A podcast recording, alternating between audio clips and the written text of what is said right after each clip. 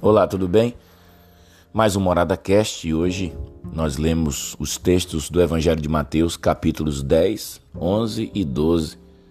Nós estamos num grande movimento espiritual, tentando ler o Novo Testamento em 80 dias. Se você ainda não começou, comece já, ainda dá tempo você se unir a nós nesse grande movimento de crescimento espiritual, lendo o Novo Testamento em 80 dias.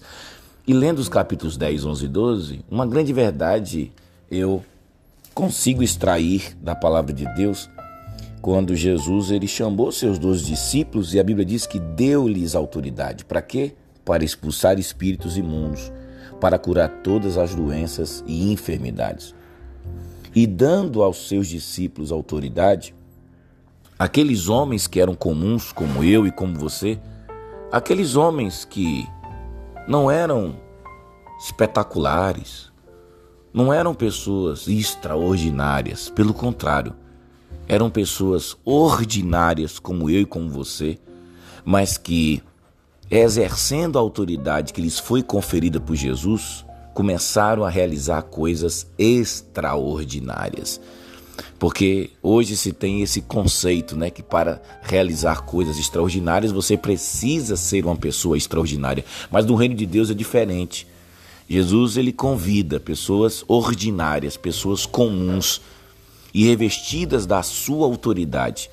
Nós que somos essas pessoas ordinárias e comuns, começamos a realizar coisas incríveis e as coisas incríveis que nós que Jesus quer que nós realizemos elas dizem respeito à cura das pessoas, à libertação das pessoas, à salvação das pessoas. E Jesus vai dizer que por causa dessa nossa atuação no mundo e na vida das pessoas, nós seremos perseguidos, nós seremos maltratados. Muitos nos lançarão aos tribunais. E Jesus vai dizer: Mas vocês não podem ter medo, não podem se acovardar, porque quem, quem me confessar diante dos homens, eu também o confessarei diante do Pai. Mas aquele que me negar diante dos homens, eu também o negarei diante do meu Pai. E Jesus ele, ele vai descrevendo a realidade é, que vai ser, vai ser a realidade da vida daqueles que realmente decidem segui-lo. Porque seguir a Jesus é imitá-lo. E se a gente se lembrar o que aconteceu com Jesus, Jesus foi perseguido, maltratado, xingado, tripudiado. O próprio texto vai dizer que os inimigos de Jesus chegaram ao ponto, gente. Chegaram ao nível né, da absurdidade quando disseram que Jesus estava expulsando o demônio através do poder dos próprios demônios. Ou seja, olha, olha que blasfêmia você confundir a fonte do poder de Jesus com uma fonte maligna. Mas mesmo assim, a Bíblia é clara que ele permaneceu firme. E aí vem aquele texto que talvez nem sempre você entende quando Jesus disse assim: Por isso eu não vim trazer paz, eu vim trazer espada. É claro que o reino de Jesus é o reino de paz, mas quando ele fala que ele veio trazer é, espada, e aí logo em seguida ele diz: Porque é, não tem jeito, filho vai lutar contra pai, pai é, vai lutar contra filho, nora contra sogra, os inimigos do homem serão os da sua própria família. Por quê? Porque quando você realmente decide seguir Jesus, até os de dentro da sua própria casa podem resistir a você. Porque existe um preço a pagar. Existe uma cruz a ser tomada, assim como Jesus também tomou a cruz dele para cumprir a vontade do seu Pai. Agora, o que eu quero te dizer é que, mesmo Jesus deixando claro que não seria fácil a vida de quem o segue, mas lembre-se que tudo começa lá em cima, quando a Bíblia diz que ele deu autoridade. Né? Ele deu autoridade.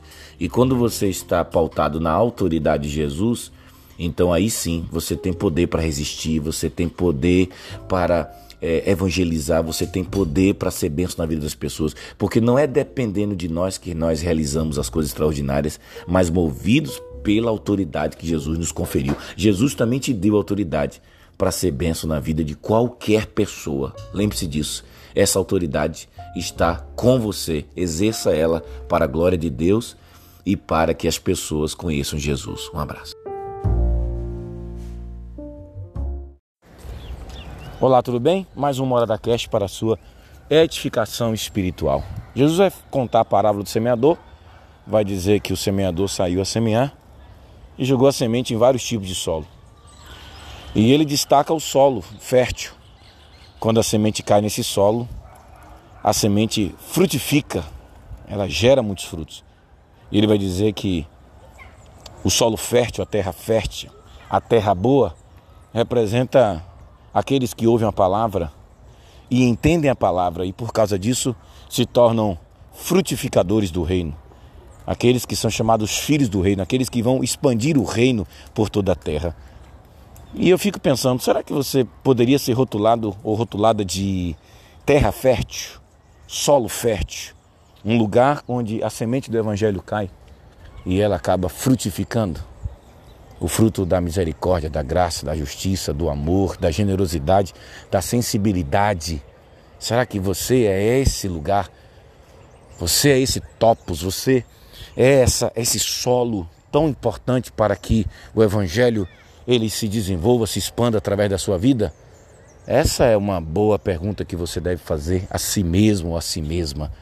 Seria você, seria eu, seríamos nós esse solo fértil onde a semente cai e frutifica? Enfim, procure frutificar, porque a Bíblia diz que o machado já está posto. As árvores e toda árvore que não der bom fruto será cortada e lançada no fogo. Se tem uma coisa que revela que você já conheceu Jesus, é que sua vida se torna muito frutífera. Então, pare para pensar sobre isso, se isso é uma verdade na sua vida. Um abraço.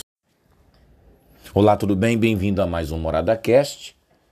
Nós queremos mais uma vez edificar a sua vida. E hoje, lendo Mateus 16, 17, 18, estamos nesta grande jornada espiritual, lendo o Novo Testamento em 80 dias. A grande lição que fica para mim e para você é: qual é o preço do discipulado? Jesus vai dizer que quem perder a sua vida por amor a Ele, ganhá-la-á. Mas aqueles que quiserem ganhar a sua vida aqui, abrindo mão dele, do Evangelho, perdê-la.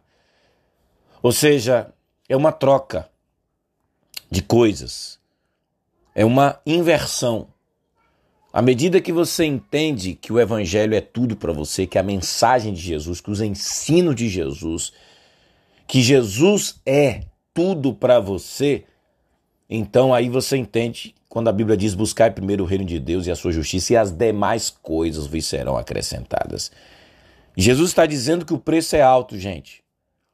Porque quando a Bíblia diz tomar a cruz e seguir Jesus, a pergunta é: você teria a coragem ou você estaria disposto a morrer por causa do evangelho, por causa do reino de Deus, por causa da justiça do reino, você estaria disposto a morrer por causa daquilo que Jesus ensinou e que você deve repassar para as pessoas? Entende? Porque quando Jesus diz tome a sua cruz, gente, tomar a cruz significa exatamente fazer aquilo que Jesus fez. Ele foi capaz de morrer naquela cruz porque ele veio para fazer a vontade de Deus. Veio transmitir a mensagem do reino, dizer para este mundo que este mundo precisa se submeter à vontade de Deus, porque o reino de Deus é o mundo sendo governado pela vontade de Deus. E a gente sabe que não é assim que esse mundo onde a gente vive, ele funciona. A pergunta é: mas nós que somos seguidores de Jesus, estaríamos também dispostos a morrermos por esta mensagem, por este evangelho, morrermos pelo Cristo de Deus, tomar esta nossa cruz, abrir mão de, de muita coisa que nos é oferecida para sermos fiéis a esse evangelho? Pensa sobre isso. Porque cristão que não toma sua cruz não é cristão.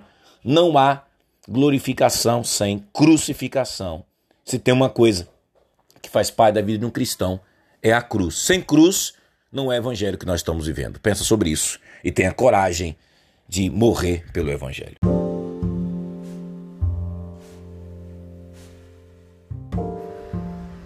Olá, tudo bem? Mais um Morada Cast para sua edificação espiritual nesse movimento de crescimento espiritual que estamos fazendo lendo o Novo Testamento em 80 dias, lendo o Novo Testamento. E hoje, lendo mais alguns capítulos do Evangelho de Mateus, eu penso que a grande lição que ficou é quando o texto diz: O filho do homem não veio para ser servido, mas para servir. Esse texto é uma provocação muito grande, principalmente para nós que estamos nessa sociedade do absoluto consumo. Hoje em dia é difícil você encontrar servidores. O que você mais tem é consumidores. E a gente se acostumou tanto a ser consumidor que quando a gente é desafiado a estender a mão, a se sacrificar, a assumir um compromisso com é, uma instituição social, quando a gente é desafiado a se envolver no ministério, quando a gente é muitas vezes cutucado e confrontado para a gente poder se colocar à disposição para ser benção na vida de alguém, para servir ao outro, como isso hoje está complicado para uma sociedade consumidores. Então, falar sobre generosidade, falar sobre solidariedade, falar sobre sensibilidade social, falar sobre é, ter o prazer de, de servir, servir a própria família, servir ao próximo, servir ao vizinho, se envolver em alguma causa nobre, mergulhar de cabeça em algum movimento onde você tenha que disponibilizar seus dons, suas competências para transformar a vida de alguém. Como isso está complicado numa sociedade de consumidores. Mas Jesus vem e diz: Eu, eu não vim para ser servido, eu vim para servir. Se Jesus é o nosso modelo de vida, se Jesus é o nosso referencial de humano, se Jesus é para nós o que a Bíblia nos ensina que ele deve ser, então está na hora de rompermos com esse paradigma consumidor e abraçarmos o paradigma de quem serve, porque se você não vive para servir, você não serve para viver. Uma boa verdade para você pensar hoje. Um abraço.